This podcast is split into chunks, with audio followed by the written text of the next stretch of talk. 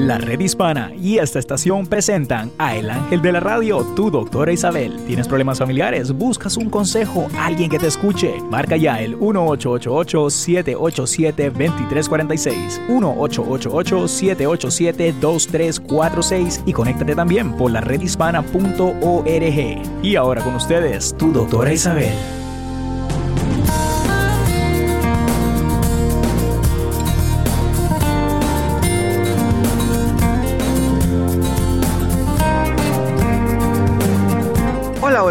Amigos. Aquí tienen a su doctora Isabel en la red hispana, comenzando otro día más de poder hablar con ustedes, comentar con ustedes y también con Néstor. Aquí lo tenemos, al igual que está del otro lado recibiendo las llamadas. Eh, y espero que ustedes puedan llamar al 888-787-2346. Aquí tenemos muchas formas de conectarse con nosotros, ya sea por el teléfono, ya sea por mandarnos una carta eh, por medio de info arroba doctoraisabel.net, al igual que también por medio del app de la red hispana. Estamos aquí para conversar, somos partes de una familia, una familia que quiere ayudarte a tener una vida mejor. No tienes que necesariamente estar de acuerdo conmigo. Yo te doy mis consejos de una madre, de una psicóloga, de una señora que ha vivido unas cuantas décadas eh, he tenido mucha experiencia trabajando con familias y eso me indica muchas veces cuál es el mejor camino a seguir. Eh, una de las cosas importantes cuando comentamos es tratamos de analizar un poco cómo fue la vida de nosotros, cómo fue de niña. Eh, eso no quiere decir que te tienes que obsesionar con tu pasado, no. Es simplemente tratar de encontrar respuestas a un comportamiento que a lo mejor alguien te ha dicho, oye, pero ¿por qué tú eres así? Entonces son cosas que uno tiene que preguntarse, sí, está bien, ¿por qué soy así? ¿Por qué tengo estos temores? ¿Por qué eh, no confío en las personas? ¿Por qué eh, soy como soy con mi esposo? Eh, y hoy precisamente es la relación que yo quisiera que compartieras con nosotros. ¿Cuál fue la relación que tú tuviste con tu padre? De niña, cuál es la relación que tienes con tu padre ahora. También sería importante saber cómo fue la relación de tu padre con tu madre, porque eso muchas veces te pueden marcar ciertos comportamientos en la vida de ahora, de adulto. Entonces también te sirve de aviso, porque hay veces que no podemos seguir viviendo como el que vive montando una bicicleta y aprendí a montar bicicleta, pues le doy a, a los pedales. No, hay que, hay que analizar un poco la vida. Hay que reconocer cuáles han sido nuestros fallos, de dónde vienen y por qué vienen, porque entonces así puedes cambiar o pedir perdón, una de dos. Entonces, hoy estoy hablando de la importante relación del padre con una hija o con un hijo. Los dos es importante. Esa relación que en el mundo moderno que vivimos es a veces complicada. Em, yo creo que básicamente si uno se une con una pareja sin pensar que se va a ser el padre de tu hijo, pues entonces puedes tener problemas. Yo quiero que ustedes recuerden por qué escogieron al, al, hombre o a la mujer que tienen a su lado. ¿Qué fue lo que vieron en ellos? ¿Qué les recuerda o no? Y para eso estoy aquí hoy, para hablar sobre este tema es interesante también apuntar o apuntalar que eh, no necesariamente todas las relaciones que tú puedas haber tenido o, tienes hoy en día sean el resultado de la relación que tuviste con tu padre, no necesariamente. Pero eh, yo les espero que ustedes eh, me opinen sobre este tema y muchos más, porque muchas veces esto afecta los roles que ocurren en el, lo que es las parejas en esa unión matrimonial. Llamen al 888-787-2346. Buen día, Néstor, ¿cómo estás? Buenos días y buenas tardes con usted, doctor Isabel. Pues muy contento de estar aquí en su programa como todos los días. Eh, pues siempre, siempre alegre de escuchar a las personas que llaman al 1888-787 2346. Doctora, ¿y qué le parece si recibimos nuestra primera llamada del día? Magnífico, magnífico. Nuestra primera llamada del día llega desde Indiana, doctora. Nuestra amiga Vero tiene problemas con su suegra. Aquí la tiene. Hola Vero, ¿cómo estás? ¿En qué te puedo servir? Buenos, uh, buenos días, doctora. ¿Cómo está?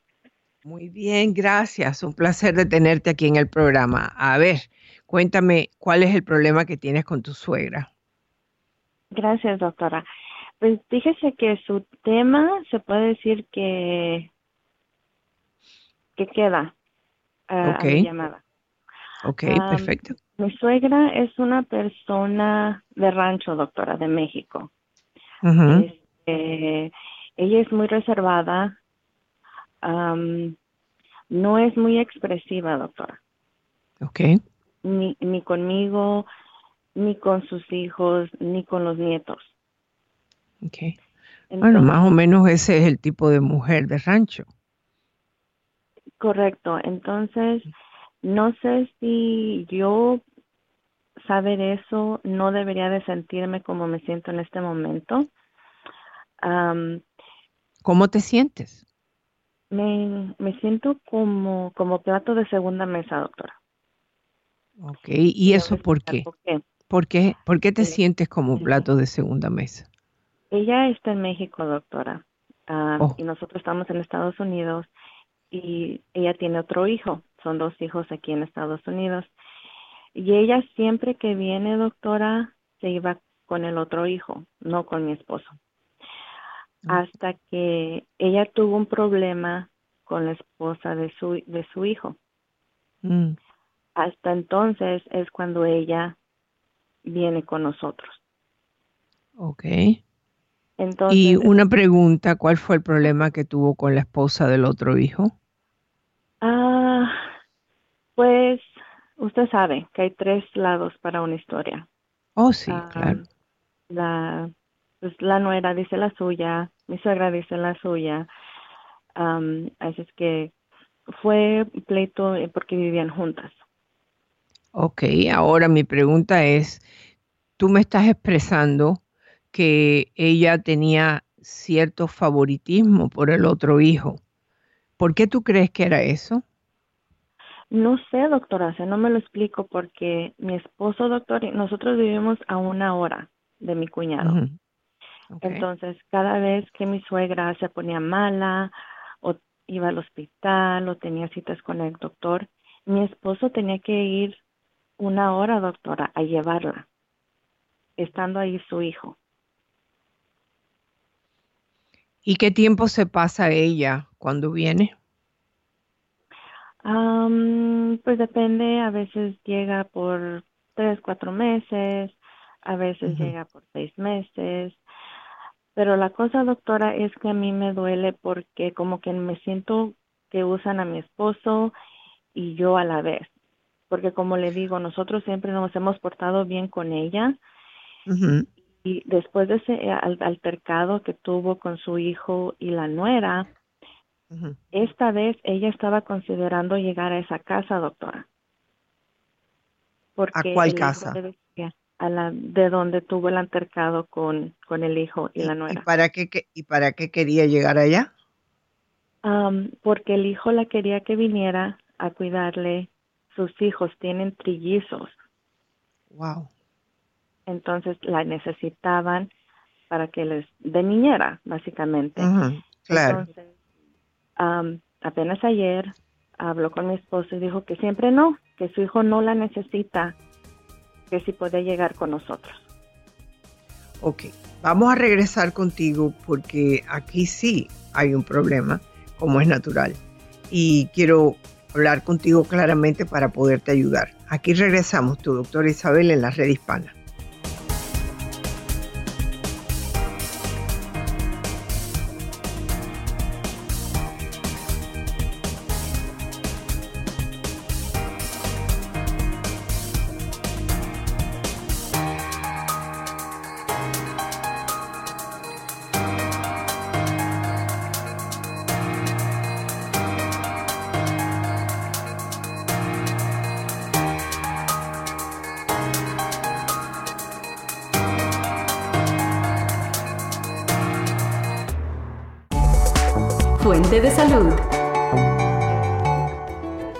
Estudio de la Universidad Johns Hopkins, los vecindarios hispanos tienen menos supermercados grandes y más supermercados pequeños que los vecindarios con mayor población anglosajona. Rebosante de opciones de comida chatarra, estos establecimientos más pequeños rara vez ofrecen los alimentos integrales saludables que brindaría un supermercado. Los desiertos alimentarios son áreas en las que los residentes tienen dificultades para encontrar alimentos asequibles y saludables y son parte del panorama de los barrios urbanos más pobres de los Estados Unidos. Con pocos supermercados o mercados de agricultores, es más fácil encontrar un Slurpee que un batido. En cambio, los mercados de agricultores en comunidades de bajos ingresos contribuyen a mejorar el acceso a alimentos frescos, nutritivos y comidas asequibles, además de tener cambios positivos en la actividad física y en los comportamientos alimentarios de quienes los utilizan. Visita la redhispana.com para conocer los mercados de agricultores cerca de ti. Un mensaje de esta estación, la Fundación Robert Wood Johnson y la redhispana.com. Fuente de salud. Los latinos nos encontramos entre los grupos que sufren de falta de seguro de salud con tasas muy por encima del promedio nacional. Mantenerse saludable requiere esfuerzo y dedicar tiempo para cuidar nuestra salud. Todos llevamos vidas muy ocupadas, pero vale la pena tomarnos el tiempo para aprender a utilizar nuestro seguro médico de la mejor manera. Dedique un momento para imaginar cómo sería su vida si estuviera más saludable. ¿Qué haría? ¿Cómo se sentiría? Por ejemplo, ¿podría correr por el autobús sin que le falte el aire? ¿Tendría más energía para el trabajo o para pasar con sus hijos? Muchos grupos de la comunidad están trabajando arduamente para conectar a los latinos con la cobertura de salud y ayudarnos a navegar el sistema de salud en nuestro idioma. Existen guías en español que explican cómo usar tu tarjeta de seguro y cómo elegir un proveedor de atención primaria que esté en la red de su plan de salud y que hable su idioma. Visita la redhispana.com para obtener recursos en tu idioma. Un mensaje de esta estación, la Fundación Robert Wood Johnson y la redhispana.com. ¿Qué tal? Soy José López Zamorano, de la Red Hispana. Voy a compartir contigo un dato sumamente importante. En este preciso momento, más de 116 mil personas esperan un trasplante de órganos que les restaure la salud. La buena noticia es que más de 145 millones de personas aquí, en los Estados Unidos, ya se han inscrito para salvar vidas a través de la donación de órganos, córneas y tejidos. 8 de cada 10 personas en la lista requieren un riñón. Todos podemos poner nuestro granito de arena o nuestro órgano para darle a otros una segunda oportunidad.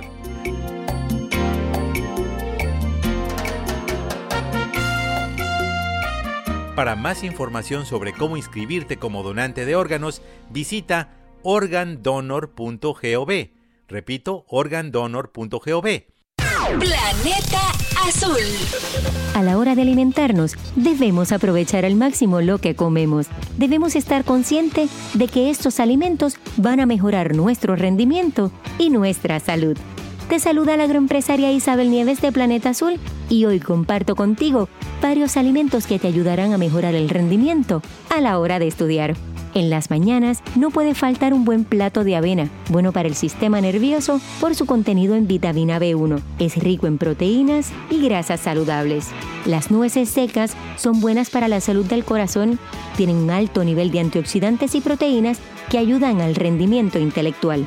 El huevo es un alimento indispensable para mejorar la capacidad de atención y la memoria a largo plazo. Comer fresco y saludable es tu mejor medicina. Hay más información y recursos en la redhispana.com. Un mensaje de esta emisora y de la redhispana.com. Para vivir mejor. Hola, ¿qué tal? Te saluda tu doctor Eduardo López Navarro. Muchas veces vemos a nuestro hijo sentado frente al televisor todo el día sin hacer nada, o texteando sin parar, o tal vez metido en el mundo de sus juegos electrónicos, o sin bañarse diariamente, o no lavándose los dientes, o durmiendo en una recámara que parece un área de desastre y le llamamos flojo. Muchas veces nuestro hijo no es flojo, sino que muchas veces nuestro hijo está deprimido y no lo sabemos. Muchos niños y jóvenes caen en depresiones fuertes y en la mayoría de los casos los padres no se dan cuenta de lo que está sucediendo con ellos. La depresión en los niños y en los adolescentes es algo de mucha seriedad, ya que el índice de suicidio en los jóvenes crece cada vez más. Entra al mundo de tu hijo, demuestra el interés por las cosas que a él le interesan, pero hazlo sin sermones. Deja a ese padre maestro autoritario y sermonero fuera de esa conversación. Luego, busca entrar a su corazón y darle la oportunidad de confiar en ti. Hay más información y recursos en el app La Red Hispana. Un mensaje de esta emisora y de la redhispana.com.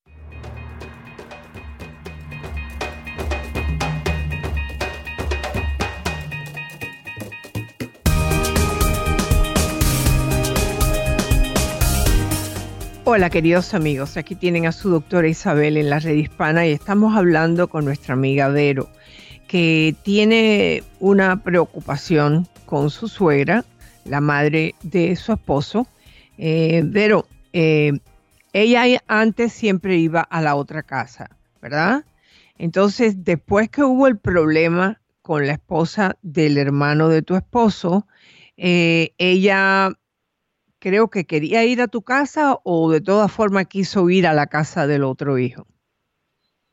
cuando pasó ese intercado, doctora, mi cuñado vino y la trajo a nuestra casa y la dejó aquí. Como quien dice, vino y la aventó. Ok, all right, entiendo. nosotros nunca hemos tenido problemas, doctora, con que ella venga y nos visite. Pero, ¿por qué siempre tiene que ser? Porque no la quieren allá. ¿Me entiendes? Bueno, eh, yo no lo sé. Lo que tú me estabas tratando de decir es que tú piensas que ella tiene cierto favoritismo en ir a la casa del otro hijo. ¿Cuál es la diferencia entre tu esposo y el otro señor? El otro es mayor, es más joven, tú tienes hijos, él también tiene hijos. ¿Cuál es la diferencia que tú normalmente ves entre los dos? Bueno, pues él es el menor de los hombres tiene cinco hijos. El otro, mm, sí. El otro. pero aparte de eso, doctora, él no se preocupa como mi esposo se preocupa por ella, así es que yo no entiendo. ¿Tú crees que ella está tratando de alguna forma de ayudarle con el problema que él pueda tener allá en su casa? Ella se pueda sentir culpable en la forma que fue de madre, por ejemplo? De, de eso no estoy 100% segura, doctora. Ella dice que pues que él le pide que vaya que se vaya con él para cuidarle a los niños. Pero Bueno, más, más o menos para, para usarla. Correcto. O sea, él nunca le invita a vente nomás para pasarte el tiempo aquí con nosotros en familia. Y incluso cuando doctora está allí con algún propósito de cuidarle a los hijos, en el momento que ella que, que, tiene algún problema de salud, él nunca puede llevarla. Ok. Entonces yo me pongo a pensar una cosa. ¿Ya tú la has tenido viviendo en tu casa? Sí y cómo ha sido esa situación de ella contigo? nosotros no hemos tenido ningún problema, doctora, ninguno. Como le digo, ella es una mujer reservada, incluso ella no hace plática. Si yo no inicio la plática, de ella no sale nada. Ok. ¿Y eso te hace sentir mal a ti? Me hace sentir mal en este momento, doctora, porque por esa situación que pasó, como quien dice, la corrieron de esa casa, la querían volver a traer, a usarla, se puede decir, ante mí, a mí pensar, a usarla, y ella estaba considerando regresar.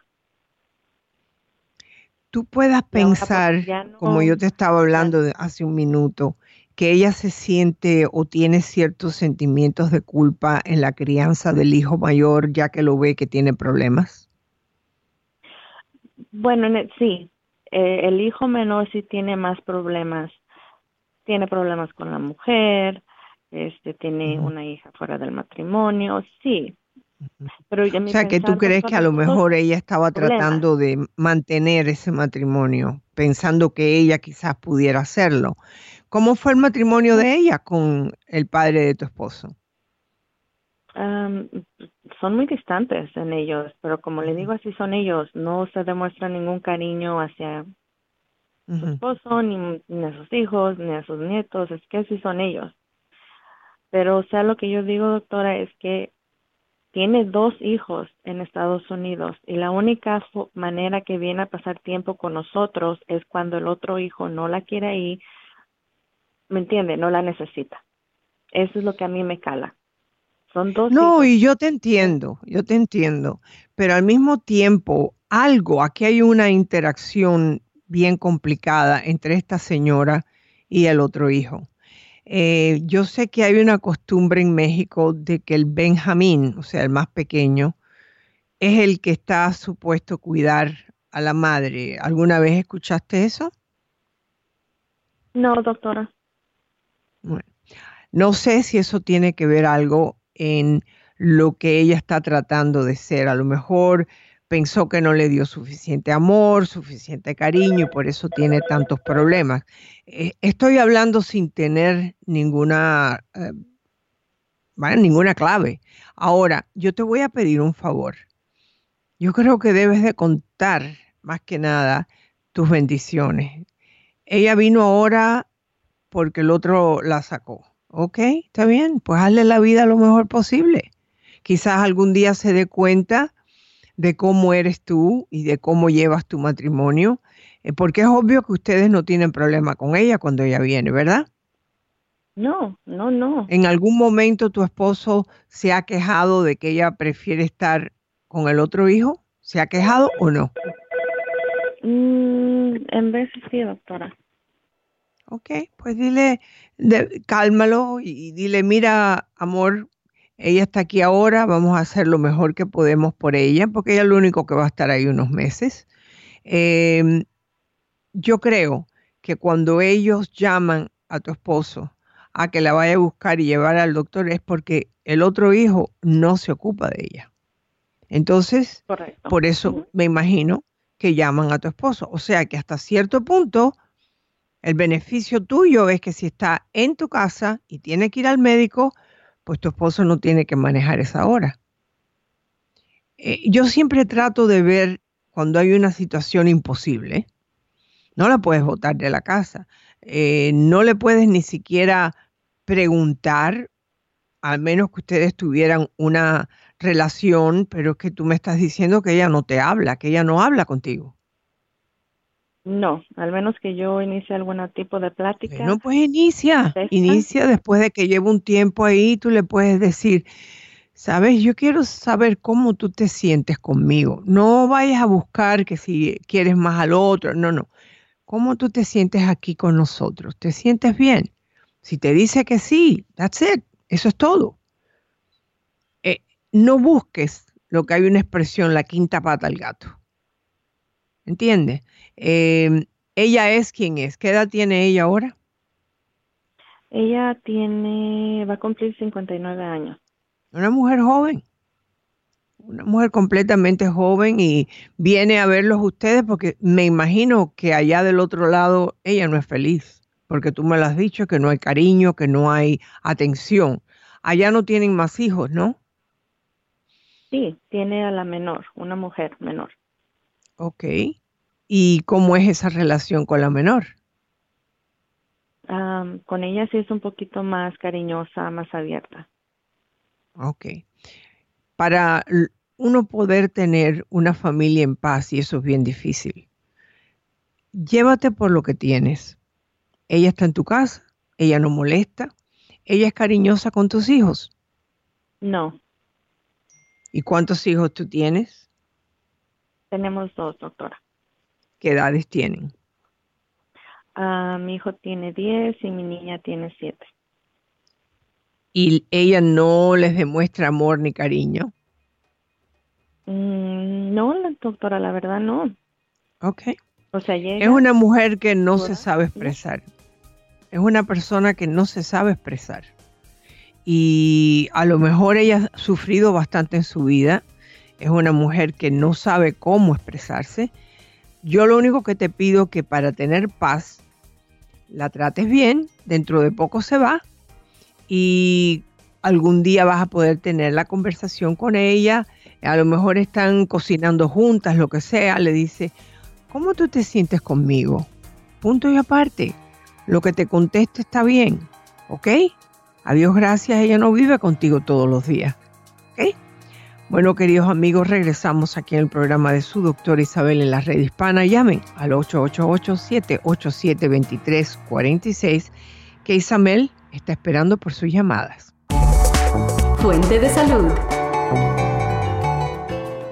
La bicicleta brinda una gran aventura para salir a recorrer nuevos caminos y gozar del aire libre con total independencia. Trips for Kids es la organización más grande de los Estados Unidos destinada al ciclismo para jóvenes y niños con un objetivo claro, enriquecer la vida de los más pequeños con el uso de la bicicleta. Los programas ofrecidos a la comunidad le proponen a los niños y jóvenes recorrer senderos junto a sus amigos, participar de talleres y aprender a reparar sus propias bicis y obtener lecciones de seguridad para manejar con prudencia en la calle. El mes pasado aprendí a reparar mi propia bici y además conocí a mi nueva mejor amiga. Todos pueden ser parte de esta hermosa comunidad. Trips for Kids ofrece sedes en todos los estados del país. Visita la redhispana.com para encontrar una sede en tu barrio. Un mensaje de esta estación, la Fundación Robert Wood Johnson y la redhispana.com.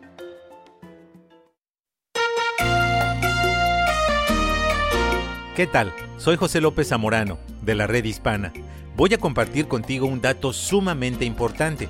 En este preciso momento, más de 116 mil personas esperan un trasplante de órganos que les restaure la salud. La buena noticia es que más de 145 millones de personas aquí, en los Estados Unidos, ya se han inscrito para salvar vidas a través de la donación de órganos, córneas y tejidos. 8 de cada 10 personas en la lista requieren un riñón. Todos podemos poner nuestro granito de arena con nuestro órgano para darle a otros una segunda oportunidad.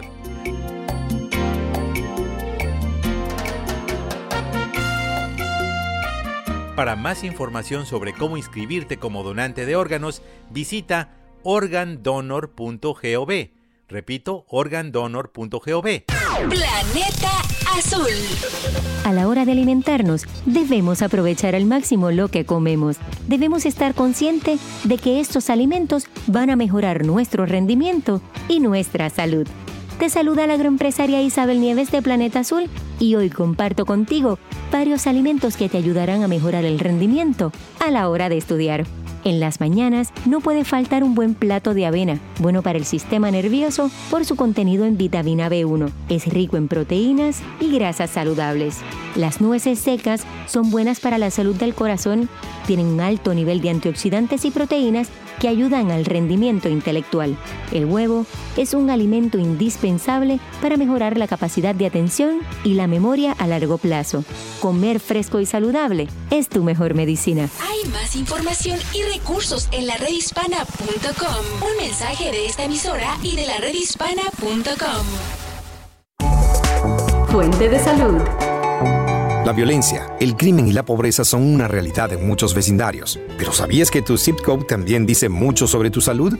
Aquellas áreas que se caracterizan por la pobreza, bajos niveles de logros educativos y violencia, también presentan altos índices de estrés crónico y problemas de salud mental y física, como depresión, ansiedad, abuso de sustancias y presión arterial alta. Ciudades con altos índices de homicidios y crímenes se han unido al Bill Health Challenge para conectar a sus residentes con atención médica, salud pública y líderes comunitarios con un único fin, abordar el crimen y la violencia para mejorar la salud pública de sus ciudadanos. Hace años que vivo en Liberty City, una ciudad con altas tasas de crimen. Premios como el Health Challenge son importantes porque nos hacen más conscientes de la importancia de unirnos por nuestra comunidad, que debemos participar en grupos comunitarios, escribirle a nuestros congresistas y líderes comunitarios y unirnos para lograr una mejor calidad de vida para todos. Un mensaje de esta estación, la Fundación Robert Wood Johnson y la redhispana.com. Fuente de salud.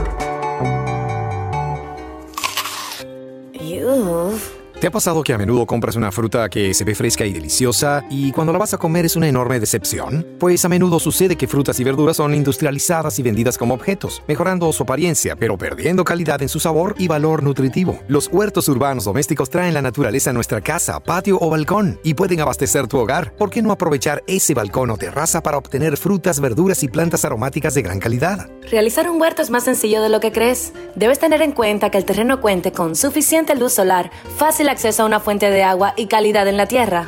Tener un jardín urbano ha sido lo mejor que le ha pasado a mi vecindario y a la salud de mi familia. No solo la calidad de frutas y verduras es mejor, son frescas y deliciosas. Había olvidado lo rico que sabían las manzanas. Visita la redhispana.com o síguenos en Facebook y forma parte de La Cultura de la Salud. Un mensaje de esta estación, la Fundación Robert Wood Johnson y la redhispana.com.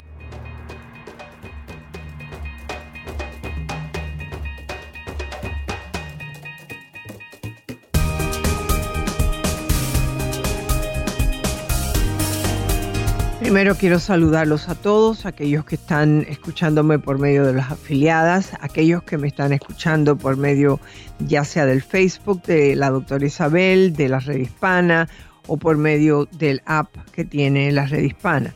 Eh, les recuerdo que estos programas se graban y pueden salir en YouTube. Compartan con sus amigos eso el programa porque eso nos ayuda también a continuar con ustedes. Eh, hoy quiero recordarles el teléfono otra vez que es el 888-787-2346 y nos vamos con la próxima llamada, ¿verdad Néstor? Efectivamente, doctor Isabel, nuestra próxima llamada llega desde Miami, Florida.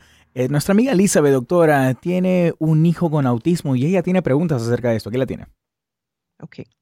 Hola Elizabeth, ¿cómo estás? Es tu doctora Isabel. ¿Qué edad tiene tu niño? Buen día, doctora. Mi, mi niño tiene casi 15 años. 15 años. ¿Y cuándo fue que fue diagnosticado? Eh, casi como a los 7 años. Ok. ¿Él ha recibido ayuda de la escuela, eh, del Day County Schools? Sí, inicialmente estuvo en la escuela pública, eh, recibió un poquito de, de, ayuda, pero yo decidí, decidí cambiarle a, a escuela privada. Eh, uh -huh. Apenas empezó el, segundo grado más o menos. Él estuvo en la escuela privada hasta la fecha. Hasta la fecha. ¿Y cómo te va con la escuela privada? ¿Es una escuela eh, que trata niños especiales? Sí, tiene un programa de self-contained. Ok. Ok, es bueno saberlo. Eh, ¿Me puedes decir el nombre de la escuela? Santa Ágata. Si prefiere, ¿cómo? Santa Ah, ok. O sea que es una escuela privada que uh -huh. mayormente es una parroquia, ¿no es así? Sí, eh, es la iglesia, la, la sí. parroquia tiene una escuela, correcto. Ok, bueno, ¿sabes qué? Que eh, sé que me tienes que hacer una pregunta, pero te puedo decir que me alegra saber que en las escuelas parroquiales están aceptando uh -huh. niños que tienen problemas. O sea, que cuéntame ahora cuál es el problema. Ya él es un jovencito, va presentando algunas situaciones que a lo mejor no estás acostumbrada a poder lidiar con ellas. A ver, cuéntame. Sí, eh, el problema que tengo con él es el que él es, se enoja mucho por cualquier cosa, eh, se molesta mucho, es como se irrita, si le digo hay que peinarse uh -huh. para ir a la escuela, pues empieza como a zapatear, a, a decir uh -huh. cosas entre, entre dientes. Uh -huh. y, y, yo me yo me siento ofendida porque pues no quiero agregar más a su enojo. Yo sé. Eh, pero no puedes dejar de pedir que se peine, no puedes dejar de decir lo que tú quieres que él haga. Eh, es bastante común que los niños, ya llegando a, a, lo que son los jóvenes de 15 años, se frustran porque él sabe que él es diferente, él conoce que él es diferente. Él todos los días, querida amiga, pasa por una serie de disgustos, porque aunque tenga autismo, él siente, él sabe perfectamente que él no es igual al resto de los niños, pero tiene deseos de un joven. Por ejemplo, él me imagino que ya mira a las muchachitas diferentes, ¿no es así? Sí, sí, hay una que le gusta mucho en especial y, y me ha dicho el eh, en cierta manera se abierta un poquito más, pero esas cosas que pues si yo le digo algo, él enseguida se, se enfurece. Uh -huh.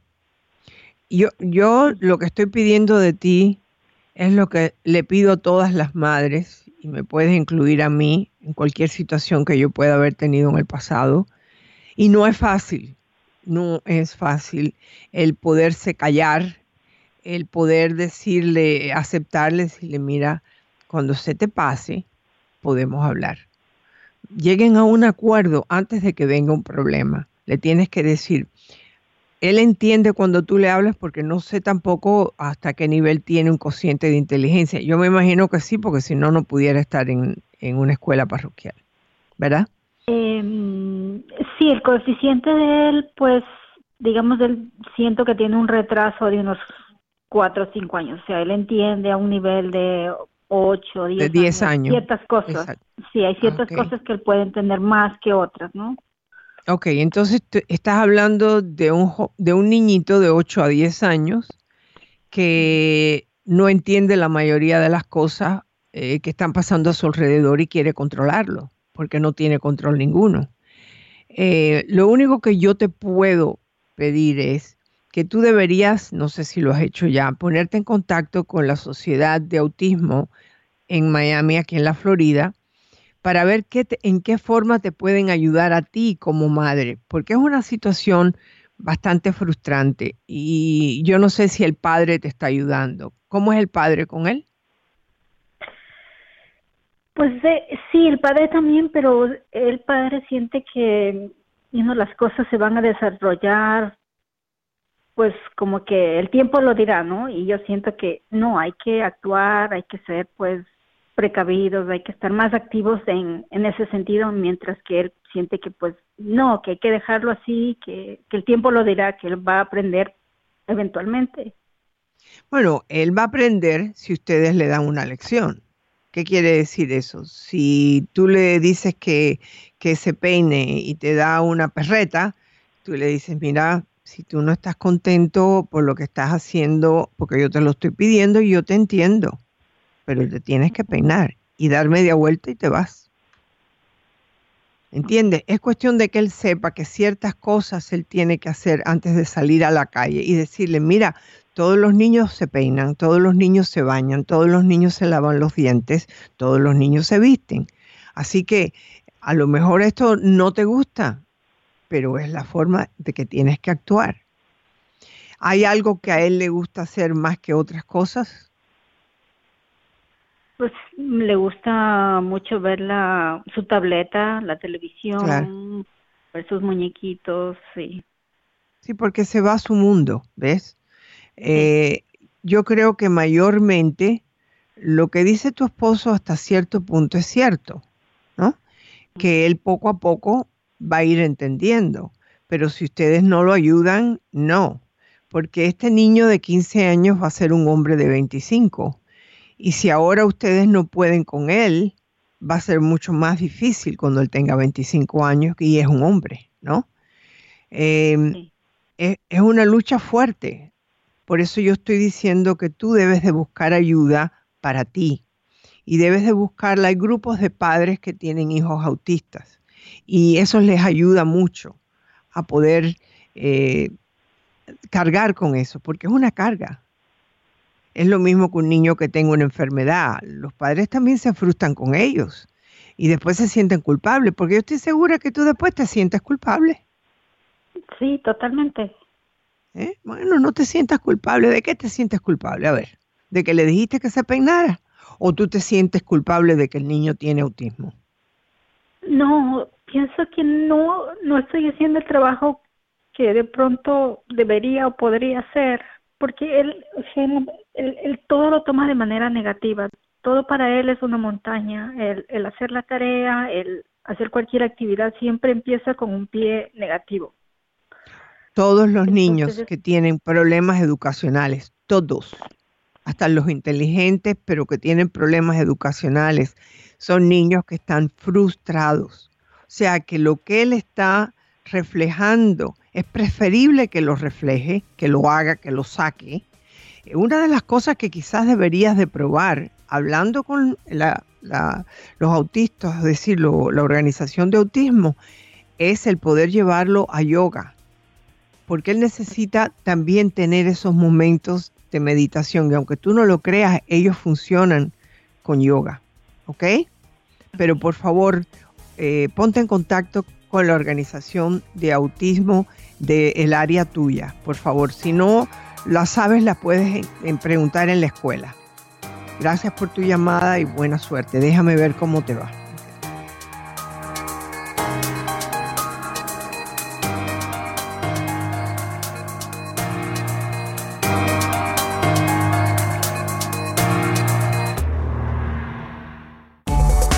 Fuente de salud Los latinos nos encontramos entre los grupos que sufren de falta de seguro de salud con tasas muy por encima del promedio nacional. Mantenerse saludable requiere esfuerzo y dedicar tiempo para cuidar nuestra salud. Todos llevamos vidas muy ocupadas, pero vale la pena tomarnos el tiempo para aprender a utilizar nuestro seguro médico de la mejor manera. Dedique un momento para imaginar cómo sería su vida si estuviera más saludable. ¿Qué haría? ¿Cómo se sentiría? Por ejemplo, ¿podría correr por el autobús sin que le falte el aire? ¿Tendría más energía para el trabajo o para pasar con sus hijos?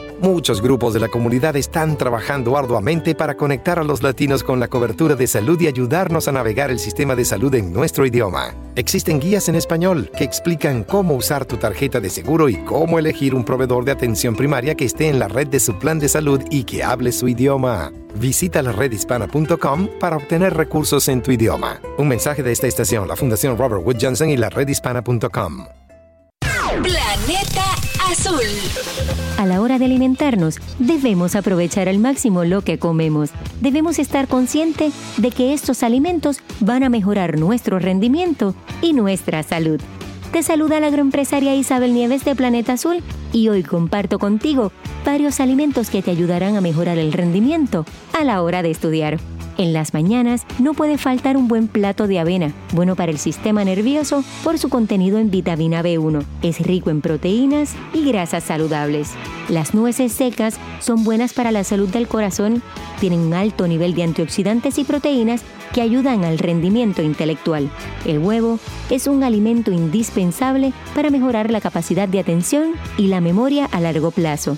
Comer fresco y saludable es tu mejor medicina. Hay más información y recursos en la redhispana.com. Un mensaje de esta emisora y de la redhispana.com. Para vivir mejor. Hola, ¿qué tal? Te saluda tu doctor Eduardo López Navarro. Uno de los errores más comunes y más dañinos que los padres en guerra cometen es el decirle a un hijo de forma negativa, eres igual a tu padre o a tu madre. Pisotear a un padre o una madre frente a un hijo es un daño severo que se le hace al joven. Los hijos no tienen culpa de las irresponsabilidades ni de las inmadureces de sus padres. Nadie es igual a nadie. Ni un hijo es igual a la madre, ni al padre, ni al vecino. Las comparaciones negativas son una buena forma de confundir a los hijos, de voltearlos en contra del padre o de la madre. Seguir haciendo estas comparaciones negativas no solo derrumba la seguridad y la autoestima de tus hijos, pero peor aún, creará un roto en tu relación con tus hijos que tal vez nunca logres reparar. Ser padre o madre es un privilegio. Tener hijos es una bendición que no todos pueden lograr. Por lo tanto, cuida ese privilegio, nutre a ese ser que nació de ti y a quien tú puedes ayudar a lanzar a la cima del éxito o a quien puedes destruir con comparaciones y malos tratos. Hay más información y recursos en el app La Red Hispana. Un mensaje de esta emisora y de la redhispana.com. ¿Qué tal? Soy José López Zamorano, de la Red Hispana. No hay duda que el hábito del ahorro es especialmente importante para nosotros los latinos. Y es que muchos trabajamos en empresas pequeñas o medianas que no ofrecen en todos los casos planes de retiro.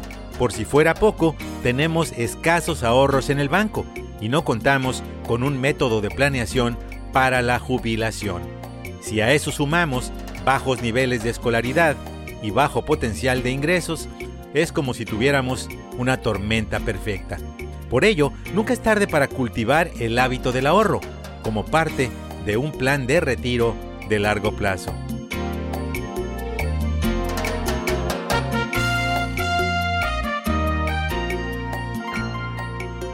Para más información visita laredhispana.com. laredhispana.com. Para vivir mejor. Hola, ¿qué tal? Te saluda tu amigo el doctor Eduardo López Navarro. Existen muchas personas quienes piensan que todo en la vida está predeterminado y que no tenemos ningún control sobre las cosas que nos pasan. Si eres de esas personas, sabes que esa sensación de simplemente ser un barco de vela flotando sin rumbo en alta mar es horrible. Nos convierte en víctimas del destino o de la suerte. Realmente no existe ni la suerte ni el destino. Tú eres la única persona que guía tu vida donde la quieras llevar. Tú eres el conductor de tu barco. Las decisiones que tú tomas hoy determinan dónde vas a estar mañana. Toma decisiones que te favorezcan y no las que te limiten. Tú eres el arquitecto de tu vida. Tú tienes el total y completo control de ella y de lo que suceda en tu vida. Si quieres sentirte bien, te sentirás bien. Y si deseas sentirte mal, te sentirás mal. Pero si te sientes mal y quieres dejar de hacerlo, tú puedes. Recuerda que estás donde estás porque ahí quieres estar. La vida está llena de posibilidades. En tus manos está el alcanzarlas. Hay más información y recursos en la redhispana.com. Un mensaje de esta emisora y de la redhispana.com.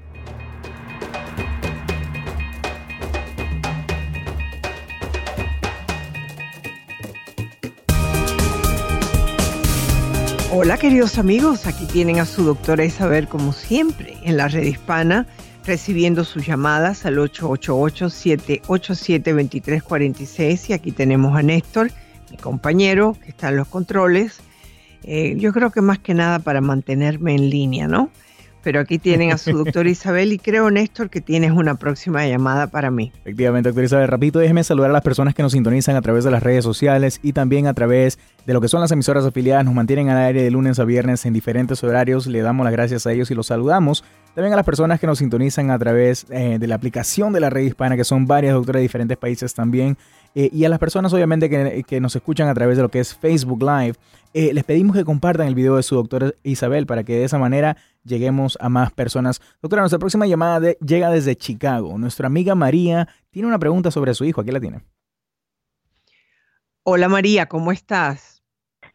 Hola doctora, muy buenas tardes, días, tardes, casi aquí. Como tú eh, quieras. ¿Cómo, cómo te puedo ayudar hoy? Eh, gracias, gracias a la chica que contestó muy amable y a Néstor. Ah, gracias por su ayuda. Así me gusta. Eh, bueno, ya hoy, ya escuchaste, Isabel, te están agradeciendo a ti también. Ok. Sí, gracias a todos. Mira, doctora, tengo una pregunta, es acerca de mi hijo de, tiene 18 años. Él se fue a estudiar fuera, eh, está aquí fuera de, del estado, en la universidad. Eh, lo que cabe, pienso yo que está bien, ya ya estoy más mejor, ya es su primer semestre este pasado, que ya este es el siguiente semestre. Pero lo que me ¿Y supiste qué nota sacó? Eh, sí, está evolucionando bien, eh, porque su, su, fue su primer año. Pero sí estamos al pendiente y estamos, este, incluso estoy en las redes sociales con él porque un tiempo me bloqueó. Pero bueno, eso fue el trato. La pregunta que tengo ahora es, uh, esta, esta Navidad que vino, lo vi bien, bien enfocado, tranquilo en lo que cabe, pues, este, ansioso de venir a ver a sus amistades, amigos, todo bien. Pero lo que me, me dice, ma, necesito ir al doctor. Este, un amigo allá en la universidad, que ya son de los seniors, de los más, ya van a graduarse, este, busca amistades. Creo que las amistades alrededor, en lo que cabe hasta ahorita, creo que están bien, se involucra mucho en el gym.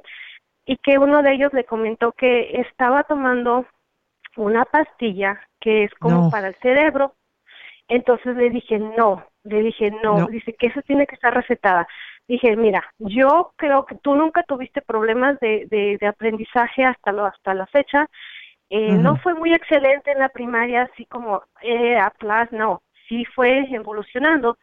E incluso tuve mejor, mejor visión esta, allá ahora en la high school, estuvo mucho mejor, ya se enfocó mejor, pero a lo que voy que eh, yo no estoy de acuerdo. Entonces él dijo, sí, que, que esto le ayuda a aclarar la mente, él ya se va a graduar con honores. Le dije, no, mira, yo pienso que todo lleva un, le tratamos de decir mi esposo y yo, un, una evolucionando alimentación, eh, rutina y sobre todo que duermas bien. Le dije, yo pienso que eso no es necesario. Sí, pero que tiene que ser recetado. Dije, entonces el doctor primario yo actualmente ahorita no tengo aseguranza. Le hablamos al doctor, estaba insistiendo, tenía sus ahorros, él de, de, que trabajó un, poquito antes de irse. Entonces, se va al doctor, el doctor primario, pues obvio, le, le, le checa y todo, entonces le da una, unas pastillas, pero nada más por un mes. Se llama. 10 miligramos de 10 miligramos. Esa es una pastilla que casi todos los muchachos que están en college la usan. El problema es este. Si él no la necesita, se puede acostumbrar. Puede afectarle sus estados emocionales, por ejemplo, mm, saltar un día y ponerse bravo, pero no como antes, sino gritar o ponerse e, extremo, ¿no?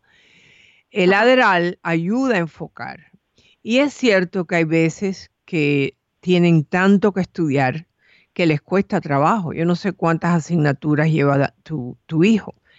Me dices que él nunca tuvo problemas en la escuela, que aunque no era brillante, él sacaba sus buenas notas, ¿no?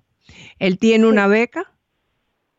Sí, tiene parte de beca de la escuela que se fue, de la que salió era privada aquí en Chicago, entonces parte de esa beca fue que se decidió irse para allá, porque incluso las dos universidades más cercas de aquí de donde estoy eran lo triple que le cobraba. Entonces, este, o sea, fue una decisión bien difícil porque pues yo, yo, no, gracias a usted no me apegué tanto, pero sí me está costando.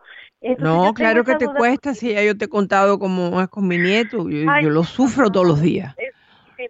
Ahora me llama ayer y me dice, mamá, ya se me terminaron las pastillas, entonces como no hay aseguranza, él ya se informó allá y me dice que le cuesta la consulta 250 dólares más Primeramente, déjame hacerte una pregunta. La mayoría de las universidades, cuando un alumno, al menos que hayan cambiado, tienen seguros médicos para los alumnos. ¿Él tiene seguro médico eh, como alumno o no se lo ofrece la universidad? Sí, sí se lo ofreció, sí, sí lo tiene, la, la, la universidad sí se lo ofreció, incluso, este, sí, esa semana entrando, en la segunda semana de enero fue que llenamos para la nueva... Ok, entonces, ¿por qué le van a cobrar doscientos y pico dólares?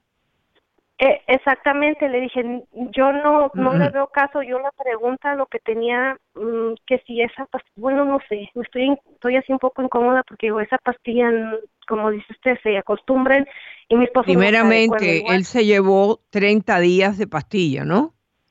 Sí, solamente... Y en 30 días, en 30 días se las tomó todas. No, le dio nada más un recibo del doctor de 30 días. No le dio. No, eso son 30 pastillas. Son 30 pastillas, sí. Pero bueno, ya no le 30 pastillas ya se las tomó. ¿Eso quiere decir que la está tomando todos los días? No, no, no, no, no. La mayoría de los muchachos que usan el Aderal lo usan cuando vienen exámenes, de vez en cuando, no es todos los días. Mira, hay un problema con el Aderal también que hay muchos muchachos que la venden, ¿entiendes? Oh. O sea que tú tienes que hablarle claro a tu hijo. El aderal no es para todos los días. El aderal es para, inclusive, la mitad cuando estás estudiando y no tienes mayor problema, porque se acostumbra. Es una, es una droga que se va a acostumbrar. Yo leí o sea, sí, sí, sí, sí, entendí más o menos que es Más, no es que eso que te pidió de doscientos y pico de dólares, sabe Dios para qué cosa es.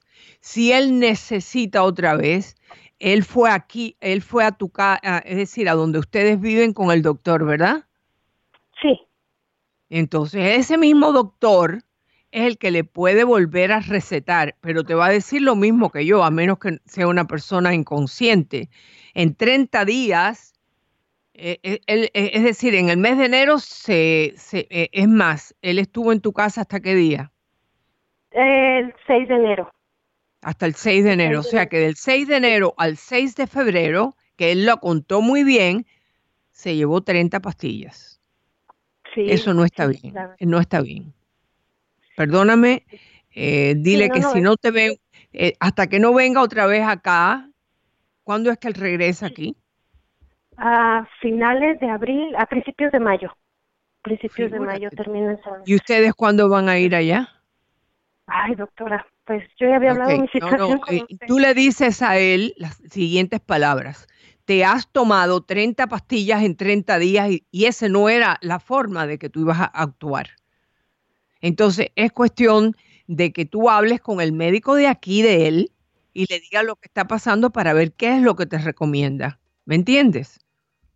Ahora él la va a comprar allá. Ese es el problema, que la están vendiendo. Pues este, eso es mi pendiente. Quisiera tranquilizarte, habla con el médico de él aquí. ¿Tú puedes hablar con ese médico? Sí, sí, yo puedo hablar. Habla y pregúntale qué es lo, lo, que está sucediendo, que tú estás preocupada, qué es lo que tú puedes hacer. Habla con su médico que le recetó las 30. Yo no le recetaría otra vez 30, si acaso 15, y va que chifla. Bueno, queridos amigos, perdóname, em, sé que estás muy preocupada, María, y, y siento por ti, porque es una situación bastante ocurrente. Regresamos mañana será otro día, como siempre con su doctora Isabel y la red hispana. Que Dios los bendiga. Hola, soy tu doctora Isabel. Si te gusta mi programa en iTunes, suscríbete, dale puntuación y haz tus comentarios en iTunes. Espero leer tus comentarios. Hasta la próxima.